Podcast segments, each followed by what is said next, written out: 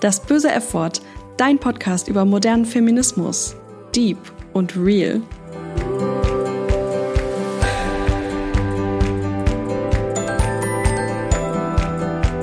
Hallo zusammen und herzlich willkommen zu einer neuen Folge von Das böse F-Wort. Ich freue mich riesig, dass ihr heute dabei seid, denn nicht nur ist heute erster Advent, sondern das böse F-Wort hat Geburtstag.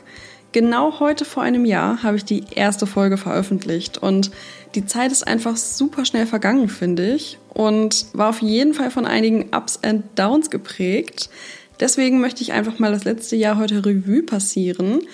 Auch so ein bisschen, um mehr Transparenz zu schaffen, wer überhaupt hinter dem bösen F-Wort steht, falls ihr äh, ja vielleicht etwas neuer dabei seid. Und ich muss sagen, für mich fühlt es sich wirklich heute wie ein ganz anderes Leben an als letztes Jahr diesen Tag. Natürlich wegen der Corona-Pandemie, aber auch, weil sich das böse F-Wort einfach so weiterentwickelt hat, was ich damals echt noch nicht so gedacht hätte. Ähm, ja, ich war nämlich zu Beginn noch sehr unsicher, ob ich überhaupt einen Podcast machen soll, ob das sinnvoll ist, das zu starten, weil ich immer so ein bisschen dachte, okay, wer soll sich denn ausgerechnet für meine Perspektive vom Feminismus interessieren? Und als ich mich dann letztendlich entschlossen habe, es doch zu probieren, habe ich mir ehrlich gesagt den denkbar schlechtesten Zeitpunkt ausgesucht, denn ich hatte zu dem Zeitpunkt einen Vollzeitjob und habe nebenbei meine Masterarbeit geschrieben. Das war natürlich irgendwie nicht so der Zeitpunkt, wo man viel Zeit übrig hatte. Ich hatte nämlich sowieso überhaupt keine Freizeit und deswegen habe ich es am Anfang auch einfach nicht so geschafft, regelmäßig Folgen zu veröffentlichen, wie ich es mir eigentlich vorgenommen hatte. Das hat das Ganze natürlich am Anfang so ein bisschen ausgebremst, war rückblickend vielleicht nicht so schlau, aber naja, that's life.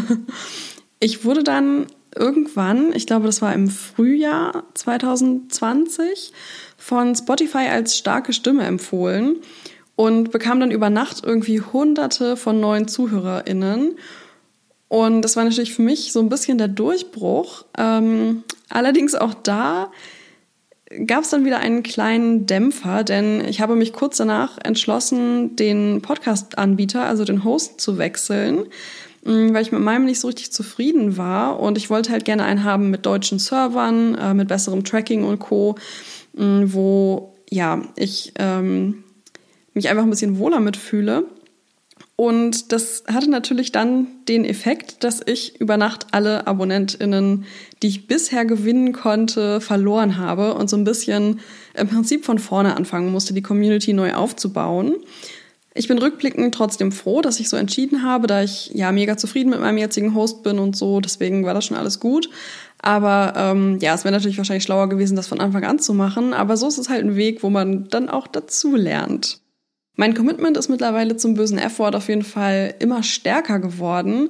Und ja, ich entschied mich dann auch auf Instagram etwas persönlicher aufzutreten. Auch hier war der Grund Transparenz. Ähm, ich wollte einfach mein Gesicht zeigen, was ich ursprünglich nicht vorhatte, mm, weil ich einige Nachrichten bekommen habe, die so gezeigt haben, dass die Leute nicht so richtig wissen, wer überhaupt hinter dem Account steht, ob das äh, ja eine Person ist oder viele dachten, glaube ich, es wäre irgendwie so eine Redaktion oder ein Kollektiv oder irgendwie was. Alles ein bisschen zu anonym, glaube ich. Und dann dachte ich so, okay, ich bin halt eine Privatperson, die dahinter steht und das muss man dann halt auch ein bisschen transparenter kommunizieren. Und deswegen habe ich dann entschieden, das auch ein bisschen persönlicher alles zu gestalten, was für mich dann auf jeden Fall auch erstmal ein Balanceakt war, irgendwie so eine, ja, so eine Balance zu finden, wie viel möchte ich teilen von mir, wie viel nicht, ähm, womit fühle ich mich wohl. Und ich habe mich dann halt mega gefreut, weil ich gemerkt habe, dass irgendwie auch, ähm, ja, ich viel mehr persönliche Nachrichten bekommen habe und die Leute, glaube ich, eher dann auch einen Bezug zu mir aufbauen konnten, was natürlich sehr schön war. Ich muss allerdings auch sagen, dass äh, ja, ich den Hass ähm, und die Nachrichten von ja, Trolls und Sexisten auf Social Media, die mich leider regelmäßig kontaktieren, absolut unterschätzt habe. Mm, und das ist natürlich auch krasser geworden, seit ich eben persönlicher bin, mein Gesicht zeige.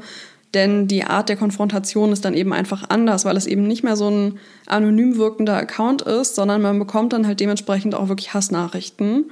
Und ich musste in den letzten Monaten halt damit lernen, irgendwie, also lernen, damit umzugehen und ja, mit dieser Art von Konfrontation irgendwie klarzukommen, ähm, weil ich das vorher natürlich so nicht kannte.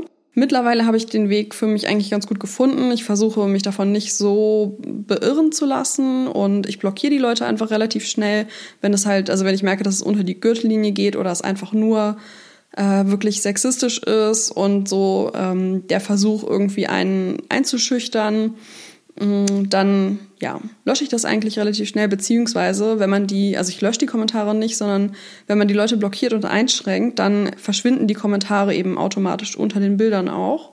Deswegen ist das halt auch der Grund, warum ihr auf meinem Profil hauptsächlich dann so die positiven Rückmeldungen findet, beziehungsweise Kritik, die ich als ähm, durchaus legitim halt auch wahrnehme. Also ich finde halt, wenn man seine Meinung äußert, dann muss man auch davon ausgehen, dass nicht jeder diese Meinung teilt und dass man dann auch ein bisschen Gegenwind bekommt. Und solange das auf einer sachlichen und menschlichen Art und Weise passiert, also ja gut, sachlich ist ja nicht unbedingt, weil die Leute natürlich alle auch irgendwie emotional mit dem Thema umgehen. Also gerade wenn es irgendwie um sowas wie gendergerechte Sprache und sowas ähm, geht, sind die meisten Leute schon emotional, aber ich finde, solange es halt ähm, auf einer menschlichen Art und Weise passiert, diese Kritik an der Sache sozusagen, dann finde ich das völlig in Ordnung. Deswegen, sowas würde ich nie im Leben löschen. Der Diskurs muss ja auch irgendwie angeregt werden. Aber wenn es unter die Gürtellinie geht und es wirklich einfach nur noch beleidigend ist, äh, dann ja, blockiere ich die Menschen eben. Das ist so mein Weg, den ich dafür gefunden habe. Allerdings habe ich von fast allem, glaube ich, Screenshots gemacht, sodass ich überlege, ob ich die anonymisiert nochmal veröffentliche. Einerseits möchte ich nämlich Hass keine Plattform bieten, aber andererseits möchte ich schon auch dafür sensibilisieren, mit welchem Hass man auf Social Media zum Teil bombardiert wird, nur weil man eben als Feministin auftritt. Und ja, dafür möchte ich dann irgendwie schon eine Plattform schaffen. Deswegen muss ich da noch so ein bisschen für mich die Balance finden, wie ich mit diesen Kommentaren umgehe. Aktuell beschäftigt mich natürlich das Feminismus-ABC, was mich extrem einspannt. Die letzten Wochen waren für mich auch sehr intensiv und ähm, auch ich habe bei der Recherche auf jeden Fall noch einiges dazugelernt, muss ich sagen. Deswegen hat mir das Projekt auch mega viel Spaß gemacht und meine Idee ist ja auch so ein bisschen Feminismus für alle zugänglich zu machen und dadurch, dass ich aber in den generellen Themenfolgen sozusagen nicht immer jeden Begriff erklären kann, dachte ich mir so, hey, okay, dann machst du halt ein Feminismus-ABC, wo die Menschen sich informieren können, die vielleicht äh, manche Begriffe noch nicht so gut kennen, denn ich möchte ja Feminismus für alle zugänglich machen. Ich bin auch super happy, wie gut das ABC bei euch allen ankommt. Bin aber auch ehrlich gesagt ein bisschen erleichtert, wenn ich dann nächste Woche bei Z ankomme, weil der Druck, jeden Tag eine Folge zu veröffentlichen, ist doch echt ganz schön krass. Und ich möchte an dieser Stelle auch nochmal betonen, dass ich nach wie vor als Einzelperson den Podcast betreibe und das nebenbei neben einem regulären Vollzeitjob mache. Das heißt, ich habe keine Redaktion, keine Techniker, die mich irgendwie beim Schnitt unterstützen und keine Sponsoren, die den Podcast finanzieren. Das Gute ist, dass ich natürlich komplett unabhängig bin und alles, was ich sage, tue ich halt wirklich aus eigener Überzeugung. Also ähm, ich stehe 100% einfach hinter dem bösen Effort und werde da nicht irgendwie beeinflusst und habe keine Agenda sozusagen. Aber die andere Seite ist halt, wenn es dann irgendwie ein, zwei Wochen mal still ist, dann liegt es einfach daran, dass ich äh, ja kein Backup habe. Ich habe keinen Ersatz, wenn ich mal irgendwie krank bin oder wenn ich aus irgendeinem Grund keine Zeit oder Energie für eine neue Folge habe, dann muss ich halt einfach eine Pause einlegen. Und ja, das mal sozusagen als Erklärung. Falls mal irgendwas nicht so regelmäßig ist, wie es eigentlich geplant ist, dann liegt das halt daran, dass ich es alles alleine mache. Aber äh, ja, versteht mich nicht falsch, das böse F-Wort ist für mich natürlich nicht nur Belastung, sondern es macht mir unglaublich viel Spaß und ich freue mich einfach nach wie vor über jede einzelne Person, die ich damit für Feminismus begeistern kann. Deswegen, ja, bin ich einfach mega froh, dass es ähm, doch so gut läuft, das Projekt, und dass ich das damals vor einem Jahr angefangen habe. und auch gerade im Moment, muss ich sagen, hilft es mir selber auch total, das Projekt, weil wir leben halt in verrückten Zeiten und auch für mich war das böse Effort dann während des Lockdowns so eine Art Konstante, die mir schon so ein bisschen durch ein, durch das ein oder andere Tief geholfen hat, muss ich sagen. Deswegen, ähm, ja, gerade auch so in Zeiten von Corona ist es einfach schön, dass man eine sinnvolle Beschäftigung hat und nicht da die ganze Zeit nur auf der Couch rumlümmelt, sondern dass man sich dann irgendwie immer wieder motivieren kann, doch produktiv zu sein. Also mir hilft das total und ich habe so ein bisschen die Hoffnung, dass es die ein oder andere oder den einen oder anderen von euch auch durch eine schwere Zeit begleitet hat und dann vielleicht mal eine ganz schöne Ablenkung war. Bevor ich jetzt aber weiter random über das letzte Jahr plaudere, wie so eine Omi, die auf ihr Leben zurückblickt, würde ich ganz gerne eure Fragen beantworten, die ihr mir bei Instagram geschickt habt. Erstmal vielen, vielen Dank dafür. Ich bin immer froh, wenn ihr mir Input gebt, denn äh, ich mache das Ganze ja nicht nur für mich, sondern vor allen Dingen eben für alle da draußen. Und deswegen bin ich sehr happy, dass ich jetzt einen kleinen Fragenkatalog habe, den ich einfach mal so runterrattern werde und jede Frage nacheinander beantworten werde. Ja, die erste Frage ist, warum hast du den Podcast gestartet? Das passt ja ganz gut zur Jubiläumsfolge. Mm, es gibt verschiedene Gründe, warum ich den Podcast angefangen habe. Das kann ich gar nicht so mit einem Satz irgendwie zusammenfassen. Also meine Motivation ist, dass ich eben Feminismus für alle zugänglich machen möchte, denn es ist halt immer noch mit sehr vielen Vorurteilen belastet und den Feminismus, den ich mag und lebe und die Feministinnen, die ich kenne, sind eben nicht so, wie die Vorurteile sind. Und das wollte ich halt einfach so ein bisschen ähm, ja, darstellen sozusagen oder ein bisschen aufklären, was Feminismus heute eigentlich bedeutet. Und das für alle zugänglich machen. Das heißt, man muss sich halt nicht unbedingt mega krass schon mit Feminismus auskennen, um den Podcast hören zu können. Das war mir halt total wichtig, dass ich das Ganze irgendwie zugänglich mache. Und warum ich überhaupt auf die Idee gekommen bin, das Ganze als Podcast zu gestalten, das war ehrlich gesagt durch einen guten Freund, mit dem ich öfter mal über Feminismus gesprochen habe und dann so ein bisschen ja, mit ihm in den Diskurs gekommen bin und er mir halt immer Fragen gestellt hat, was das denn so alles bedeutet und dann wir immer aktuelle Themen irgendwie diskutiert haben. Und er dann irgendwann meinte, ja, warum machst du nicht einfach einen Podcast? Weil genau das, was wir immer besprechen, könntest du halt auch als Podcast-Format machen. Wobei ich dann erst natürlich so dachte, ja, wer soll sich das dann anhören? Warum, warum denn ich? Aber dann irgendwann dachte ich auch, ja, warum denn halt nicht? Und mit der Unterstützung und Motivation von anderen habe ich mich dann getraut und den Podcast gestartet. Das war so die Anfangsgeschichte. Die zweite Frage ist, haben deine Eltern dich bezüglich deines Engagements beeinflusst? Also ich würde schon sagen, dass meine Eltern mich zumindest indirekt auf jeden Fall beeinflusst haben, indem sie das immer befürwortet haben, wenn ich mich politisch engagiert habe, wenn ich politisch interessiert war, mir meine eigene Meinung gebildet haben, auch mal Sachen hinterfragt haben, wenn ich vielleicht ein bisschen zu, äh, ja, eine zu krasse Meinung zu was hatte und das vielleicht gar nicht so gut begründen konnte. Also es fand einfach ein Diskurs statt und ich wurde schon auch so aufgezogen, dass ich sagen würde, dass mein Geschlecht jetzt nicht primär eine große Rolle bei der Erziehung gespielt hat. Also Vielleicht würden meine Eltern das nicht so betiteln als genderneutrale Erziehung oder so, wie man das heutzutage auch oft macht. Aber sie haben mir schon immer vermittelt, dass ich in meinem Leben machen kann, was ich möchte. Mm, also was ich jetzt studiere und alles, es war mir völlig frei. Sie hatten da keine Erwartungen und auch keine Erwartungen aufgrund meines Geschlechts, dass ich mich irgendwie ähm, ja besonders verhalten muss oder einen bestimmten Weg einschlagen muss. Deswegen würde ich schon sagen, dass ich da sehr beeinflusst wurde durch meine Erziehung, aber ich wurde jetzt nicht explizit feministisch erzogen. Das würde ich jetzt auch nicht sagen. Aber es wurde schon immer gerne gesehen, dass ich mich engagiert habe und natürlich prägt einen das dann. Aber für mich war dann nach der Erziehung sozusagen, das ist ja eher so ein Grundstein, der gelegt wird. Und dann ist halt die Frage, was die einzelne Person damit anstellt. Und ich war dann eben auch während des Studiums ähm, sehr politisch nach wie vor interessiert und habe mich dann eben mehr oder weniger durch Zufall auch mehr mit Feminismus beschäftigt. Und so kam das dann eben. Also ich würde sagen, es ist zweigeteilt. Einmal durch die Erziehung, die man oder die ich genossen habe und andererseits aber durch das, was ich dann später daraus auch gemacht habe. Ähm, also ich würde sagen, dass dann meine Zeit in, Leipzig mich sehr geprägt hat und auch meine Studienzeit, da ich da auch einige Seminare eben zu feministischen Themen hatte, wo ich dann eben immer mehr dafür sensibilisiert wurde. Aber die Frage, ähm, ja, kann ich schon eigentlich mit Ja beantworten, dass meine Eltern mich dahingehend schon so ein bisschen beeinflusst haben, ja. So, die dritte Frage, wie bleibt man positiv und verfällt nicht in einen Weltschmerz bei dem Thema? Ja, auch eine sehr gute und wichtige Frage. Es ist natürlich schon so, dass wenn ich mich gerade mit den dunklen Seiten der nicht existierenden Gleichberechtigung, würde ich mal sagen, beschäftige. Äh, gerade bei, dem, bei der Folge zu Männerwelten. Äh, also falls ihr sie kennt, wisst ihr, worum es geht. Und wenn nicht, hört gerne nochmal rein. Ähm, da ist es schon so, dass es natürlich sehr heavy ist und mich das auch runterzieht. Und das sehr viel Energie kostet, sich mit damit auseinanderzusetzen, einfach weil es extrem emotional ist, gerade wenn man selber schon auch die schlechten Erfahrungen gemacht hat.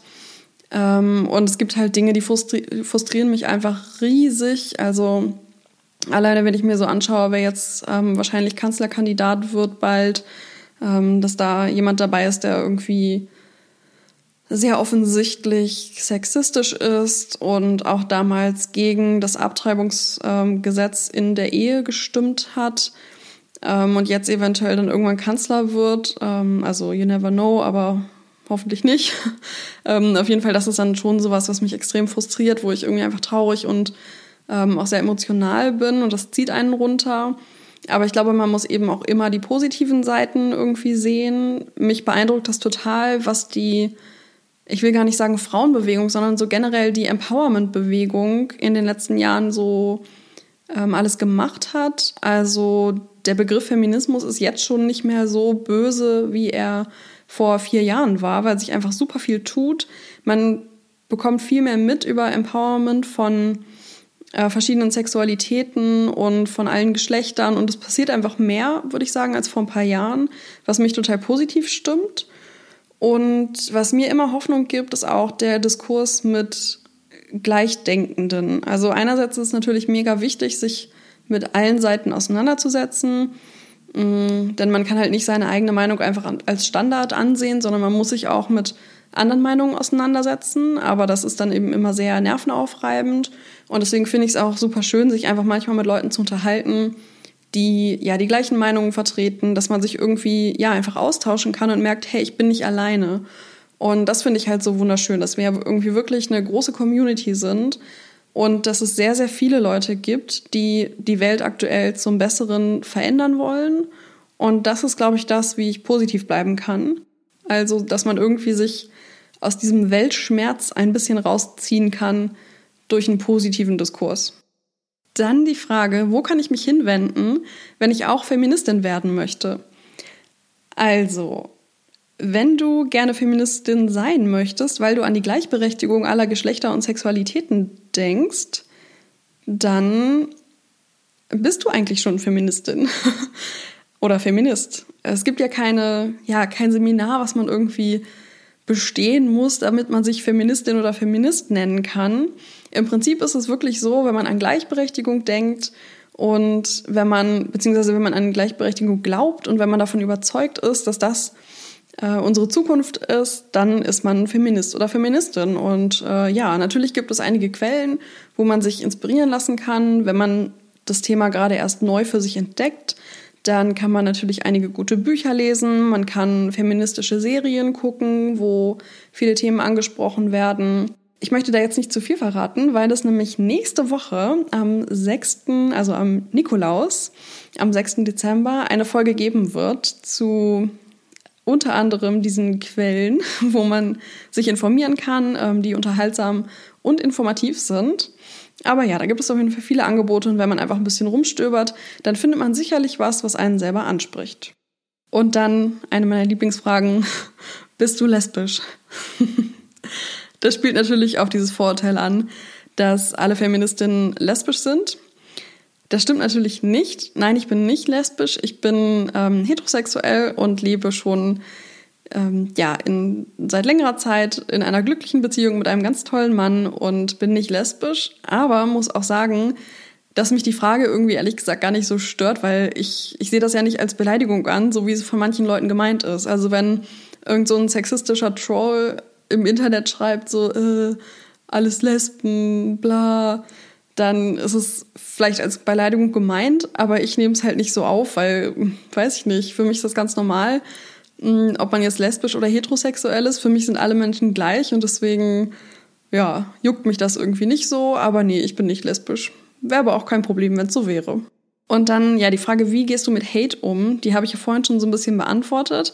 Es fällt mir nach wie vor schwer, weil ich irgendwie so ein bisschen neu noch in, der, äh, in dem Umfeld von Social Media bin. Ähm, insofern, als dass ich vorher halt als normale Pri Privatperson unterwegs war und jetzt eben mh, mm, ja als böse Feministin. Und das ist natürlich schon immer ein Unterschied, weil man halt angefeindet wird und sehr persönliche Hasskommentare bekommt. Und das ist schon, muss man erstmal lernen, das irgendwie nicht an sich ranzulassen. Also am Anfang fiel mir das schon schwer, weil ich auch so überrascht war, dass ich irgendwie relativ schnell so viele negative Nachrichten bekommen habe, sobald ich, also es war wirklich der Zeitpunkt, ab dem ich mein Gesicht gezeigt habe, wurde es auf einmal persönlich, weil dann haben die Leute halt was zu kritisieren, wo sie denken, oh, da, da kann ich jetzt mal richtig reinhauen, da kann ich jetzt mal irgendwie ihr Äußeres ähm, ja, kritisieren, kann ich irgendwie sagen, dass sie hässlich und scheiße ist und das ist natürlich alles ein Versuch, einen einzuschüchtern, dass man eben seine Meinung nicht mehr sagt. Und deswegen ist es andererseits für mich auch irgendwie eine Motivation, weil ich mir denke, genau diese Reaktionen zeigen eben, dass man feministische Plattformen braucht und dass wir noch lange da nicht sind, wo wir sein müssen eigentlich. Und deswegen, ja, versuche ich damit irgendwie, ähm, ja, das nicht so an mich ranzulassen und es andersrum als Motivation auch zu nutzen. Das ist, glaube ich, so der Mittelweg, den ich gerade versuche zu gehen. Würdest du sagen, dass Feministinnen auch männerfeindlich sind? Nein, auf gar keinen Fall.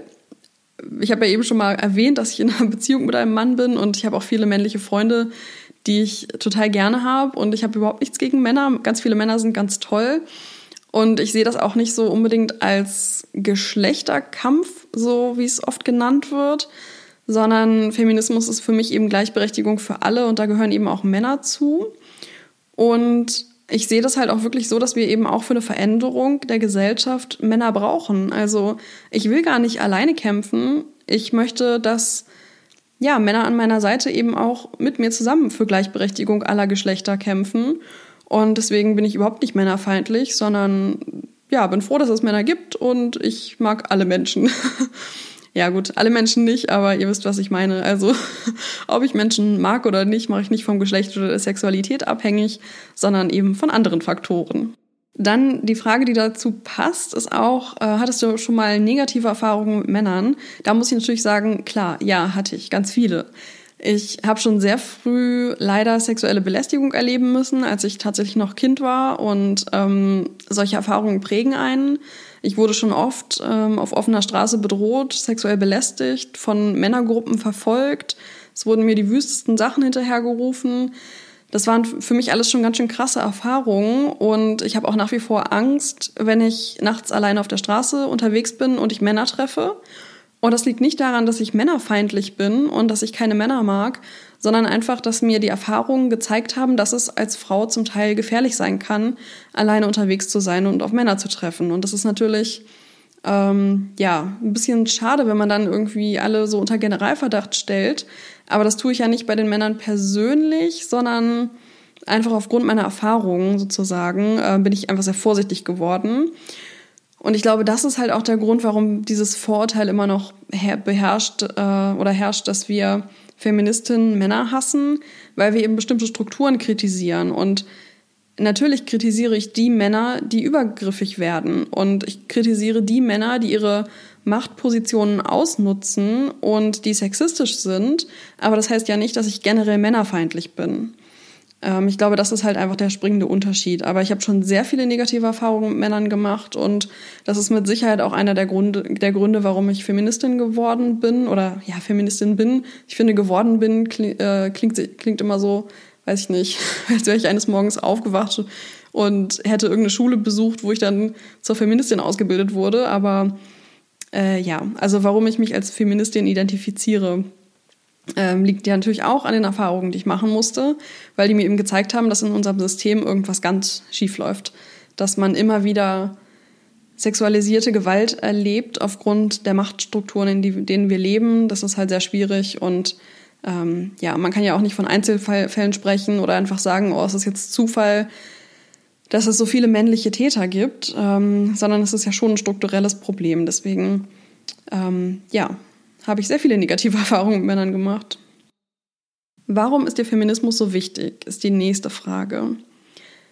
Feminismus ist mir wichtig, weil wir in einem System leben, in dem bestimmte Personengruppen aufgrund von Geschlecht zum Beispiel diskriminiert werden und das strukturell. Und ja, das darf eben nicht mehr sein. Ich bin für eine absolute Gleichberechtigung von Menschen und deswegen ist mir Feminismus wichtig. Also ähm, das ist so die einfachste Antwort, weil wir nicht in einer gleichberechtigten Welt leben und deswegen muss sich was ändern. Wie setzt du dich in deinem persönlichen Umfeld für Frauen ein? Das ist auch eine sehr gute Frage, denn ich bin immer Fan davon, nicht nur auf dem Papier sich mit Feminismus zu beschäftigen, also nicht nur irgendwie, ja, das quasi theoretisch anzugehen, sondern es hilft ja nur, wenn man auch das praktisch umsetzt. Und ich versuche auf jeden Fall, meine Freundin, die zu, ja, einfach zu unterstützen in allem, was sie tun, mit Rat und Tat zur Seite zu stehen, wenn sie mich brauchen und einfach die Bereitschaft zu zeigen, dass ich immer da bin. Ich glaube, das ist einfach das Wichtigste. Und dass man sich halt auch wirklich irgendwie mit ihren Problemen auseinandersetzt, sie nicht vorverurteilt für irgendwas und dass man eine Gesprächskultur hat im Freundinnenkreis, dass jede ihre, ihre Sorgen äußern kann.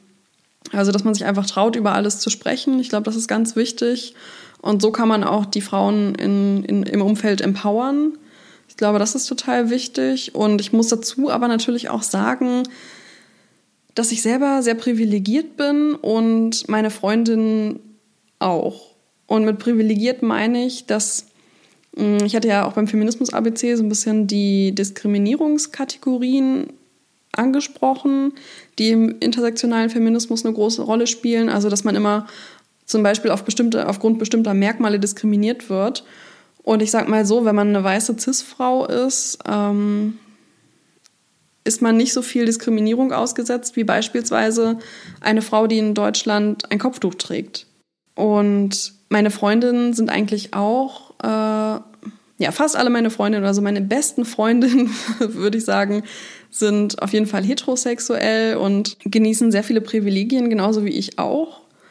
Und deswegen habe ich das Gefühl, bin ich schon in einem sehr empowerten Umfeld, weil das alles sehr selbstbewusste Frauen sind, die sich durchzusetzen wissen, die aber auch andererseits nicht so viel Diskriminierung erfahren, wie es vielleicht andere Frauen tun. Ähm, ich hoffe, das ja, klingt jetzt nicht zu verwirrend, aber deswegen habe ich ganz oft das Gefühl, dass meine Freundinnen gar nicht so viel Unterstützung brauchen, weil sie halt einfach schon so cool und selbstbewusst sind, wie sie halt sind. Aber nichtsdestotrotz sollte man immer ja, sich einfach umeinander kümmern und wachsam sein. Also wenn man merkt, dass irgendwas nicht stimmt, dass man dann eben nachfragt und dass man eben versucht, Probleme, die vielleicht auch was mit sexistischen Strukturen zu haben, äh, gemeinsam lösen kann. Dann äh, ist die Frage, ob ich Trash-TV gucke, wo Frauen oft sehr klischeehaft gezeigt werden, zum Beispiel Bachelor. Ja, sensibles Thema. Ich bin nämlich echter Trash-TV-Fan, was natürlich zum Teil so ein bisschen gegen meine feministischen Prinzipien geht, weil natürlich beispielsweise beim Bachelor absolut Klischees gelebt werden und äh, ja auch bei der Bachelorette und ich habe das lange Jahre sehr gerne geguckt und fange aber immer mehr an, das zu reflektieren. Und bisher war es immer so, ja, egal, ich guck's trotzdem und ach, es ist halt einfach furchtbar. Und dann guckt man das halt so in Anführungszeichen ironisch, aber ob man jetzt ironisch guckt oder nicht, man guckt's halt, ne? Deswegen dachte ich mir irgendwann auch so, ja, weiß nicht, ob das jetzt so geil ist. Mm, dann habe ich Prince Charming für mich entdeckt. Das ist ja die quasi schwule Variante vom Bachelor. Also das ist äh, ja ein homosexueller Mann, der Partner sucht. Gleiches Format, gleiches Prinzip. Das läuft bei TV Now und ich glaube bei Vox wird es ausgestrahlt. Jedenfalls finde ich das super, weil es halt ein bisschen diverser ist und weil es eben Homosexualität normalisiert, was ich super wichtig finde. Also ich finde es ja total nervig, dass immer nur heterosexuelle Pärchen bei solchen Shows gezeigt werden und deswegen war ich da sehr froh, dass sich da mal was getan hat. Und ich glaube, bald kommt auch Princess Charming heißt es dann, glaube ich. Also halt eine Frau, die jemanden sucht, ähm, die soweit ich meine, bisexuell ist und dann eben alle Geschlechter teilnehmen können, aber auf jeden Fall ja keine heterosexuelle Frau, die wen sucht, sondern ähm, auch wieder ein Queer-Format. Und das finde ich halt super, weil es so ein bisschen ja Trash-TV und ein bisschen noch eine Message vereint. Das kann ich jetzt mit besserem Gewissen gucken, finde ich auch wesentlich unterhaltsamer, weil ich mich damit tatsächlich auch mehr identifizieren kann, als jetzt mit solchen, ja, mit solchen Klischee-Shows, wo dann irgendwie es nur darum geht, welche irgendwie den knappsten Bikini anhat und welcher am hübschesten aussieht oder so. Und deswegen, ja, finde ich das ganz gut. Und ich gucke tatsächlich die aktuelle Folge, äh, die aktuelle Staffel Bachelorette nicht, weil ich irgendwie keine Motivation mehr hatte. Vielleicht, ja, äh, ist es jetzt irgendwie vorbei mit den regulären Trash-TV-Formaten für mich. Ich würde sagen, das ist einer der wie man es nimmt, positiven oder negativen Effekten von das böse Erford, dass natürlich auch ich mich immer mehr hinterfrage und ich sehr wenig mache, ohne mich dabei zu fragen, so, okay, äh, ist das jetzt eigentlich okay so? Weil eigentlich geht das ja gegen meine Prinzipien und dass man da halt einen gesunden Mittelweg findet, ist, glaube ich, super wichtig. Aber ja, so Bachelor und Bachelorette kann ich, glaube ich, nicht mehr gucken. Die letzte Frage ist, wie sieht eine moderne Gleichberechtigung aus? Ähm, ja, moderne Gleichberechtigung ist für mich einfach, wenn man nicht aufgrund des Geschlechts bestimmte Erwartungen an mich hat. Also ich als Frau kann zum Beispiel Mutter sein oder auch nicht, ist egal, kann ich einfach selber entscheiden.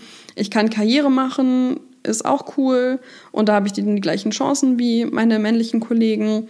Ich kann aber auch sagen, ich möchte Hausfrau und Mutter sein, auch das ist absolut okay.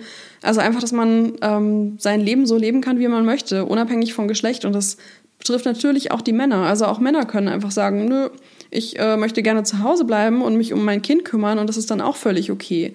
Also einfach, dass man losgelöst von Geschlechter, von vorgedachten Geschlechterrollen leben kann.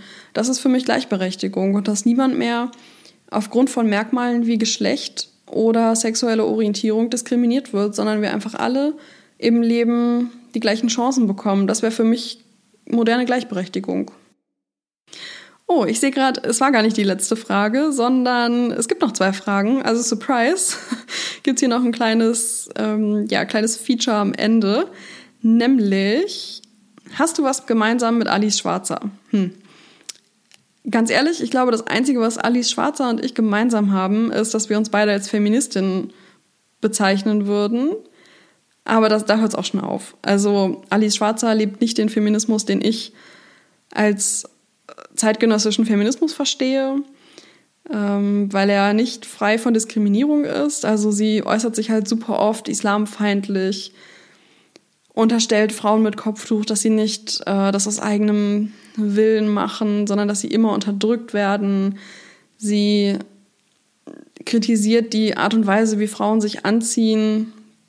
Ich glaube, sie nennt es sogar Nuttenkleidung. Da gab es mal ja einen Skandal drüber, weil sie das ihre Bedenken geäußert hat, wie Frauen sich heutzutage anziehen. Und wenn man dann mit so einem mit so Nutten, nee, Nuttenmode hat sie, glaube ich, gesagt, wenn man dann mit Nuttenmode ähm, um die Ecke kommt und man dann nicht unterscheidet, ob die Frau unterscheiden kann, ob die Frau jetzt auf ihren Freund oder auf ihren Freier wartet, dass das halt die falschen Signale sendet. Und sowas finde ich halt extrem problematisch. Also ich möchte mich doch bitte anziehen können, wie ich möchte. Und das hat nichts damit zu tun, wie feministisch ich bin. Also so, es ist halt noch sehr, ich würde sagen, eine rückschrittige Art von Feminismus. Ich meine, sie hat immer noch ihre AnhängerInnen, aber für mich ist das nichts. Mm, ich finde das alles höchst problematisch und auch, dass man Sexarbeiterinnen generell verteufelt, finde ich auch einen sehr schwierigen Ansatz, damit umzugehen. Und deswegen, ja, nee. Damit kann ich mich überhaupt nicht identifizieren. Und das ist nämlich so genau der Feminismus, den viele Leute noch im Kopf haben, der aber absolut nicht zeitgenössisch ist. Also ich kenne keine Frau, die sich als Feministin bezeichnet, die mit Alice Schwarzer übereinstimmt, sagen wir es mal so. Und deswegen ist mir das echt sehr wichtig, mich davon klar abzugrenzen. Also das ist nicht die Art von intersektionalem Feminismus, den ich lebe. Und jetzt wirklich die letzte Frage, versprochen, es ist die letzte. Hast du auch eine Haltung zu anderen gesellschaftlichen Themen? Ja, auf jeden Fall. Ich muss sagen, Feminismus ist sowieso einfach sehr themenübergreifend, wenn das Sinn ergibt, mm, weil es einfach jeden Bereich des Lebens betrifft. Das heißt, man setzt sich mit sehr vielen Dingen auseinander und bildet automatisch auch zu anderen Themen eine Meinung, da sehr, sehr viel letztendlich auch mit Feminismus zu tun hat. Und deswegen natürlich ähm, habe ich eine Haltung zu Themen wie Rassismus, also dass ich ähm, mich für Antirassismus einsetzen möchte. Ich habe eine Haltung zu verschiedenen Themen, die ökologische Nachhaltigkeit betreffen, speziell ja zum Beispiel die Verschmutzung unserer Meere, da ich auch ähm, ja begeisterte Wassersportlerin bin, geht mir das besonders nah. Und ja natürlich auch die aktuelle Flüchtlingsdebatte finde ich auch sehr sehr schwierig. Und ähm, ja es zerreißt mir einfach das Herz, wie viele Menschen ihr Leben lassen müssen, weil sie fliehen müssen und ähm, unter welchen Bedingungen das passiert und dass wir in Europa uns irgendwie, also nicht wir aktiv, sondern eben die Politiker ähm, sich streiten, wer wie viele aufnimmt und man irgendwie vergisst, dass es da um Menschenleben geht und wie privilegiert wir alle sind und wie viel Platz wir in Europa haben und wie reich wir sind. Und ähm, ja, das, das finde ich ganz, ganz schlimm. Mm, also es sind viele politische Themen, zu denen ich eine Meinung habe. Aber ich möchte natürlich ähm, schon beim Podcast den Fokus behalten, weil ich glaube, es funktioniert halt nicht, wenn ich jetzt versuche, über alle politischen Themen irgendwie zu sprechen, sondern möchte schon mich auf feministische Themen fokussieren. Das ist ja auch schon eine mega krasse Bandbreite. Deswegen sage ich zu den meisten anderen Themen eben nichts, weil das ergibt für mich dann irgendwie nicht so viel Sinn. Da gibt es genug andere Leute, die da wahrscheinlich auch sehr viel qualifizierter sich zu äußern können. Und auch in der Podcast-Landschaft gibt es natürlich sehr viele politische Podcasts, die super sind. Nur zu manchen Themen kann ich dann doch nicht still sein. Also äh, ja, ich poste schon auch ab und zu mal was zu, zum Thema Rassismus oder aktuell vor allen Dingen auch zu den Querdenkern. Und ja, die letzten Tage bin ich ja vielleicht auch ein bisschen durch mein Meme ähm, zu der Sophie, zu dem Sophie Scholl-Vergleich von Jana aus Kassel bekannt geworden, äh, was irgendwie überraschend viel Resonanz hatte. Deswegen äh, ja, da konnte ich einfach nicht still sein, weil mich das so erschüttert hat. Und es halt auch in Hannover passiert ist, also meiner Heimatstadt, ähm, in der ich jetzt auch wieder lebe.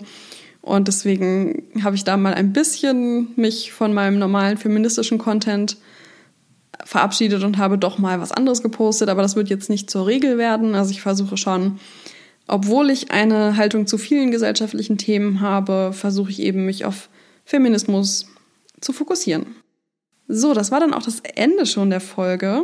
Ich hoffe, ihr habt ein bisschen mehr einen Einblick wieder bekommen, wer so hinter dem bösen F-Wort steht und dass das heute für euch auch ein bisschen spannend war. Am kommenden Sonntag gibt es dann wieder die nächste Folge, passend zum Nikolaus. Und äh, ja, da wird es wieder ein bisschen weniger um mich gehen und etwas mehr über das Thema, um das es gehen soll, nämlich Feminismus und wie ihr euch darüber informieren könnt. Ich habe mich sehr gefreut, dass ihr alle dabei wart. Macht's gut und ich wünsche euch einen wunderschönen restlichen ersten Advent. Mehr über das böse F-Wort erfährst du auf Instagram. Such dort einfach nach Feminismus Podcast oder das böse F-Wort. Ich freue mich über Feedback, Fragen und Anregungen.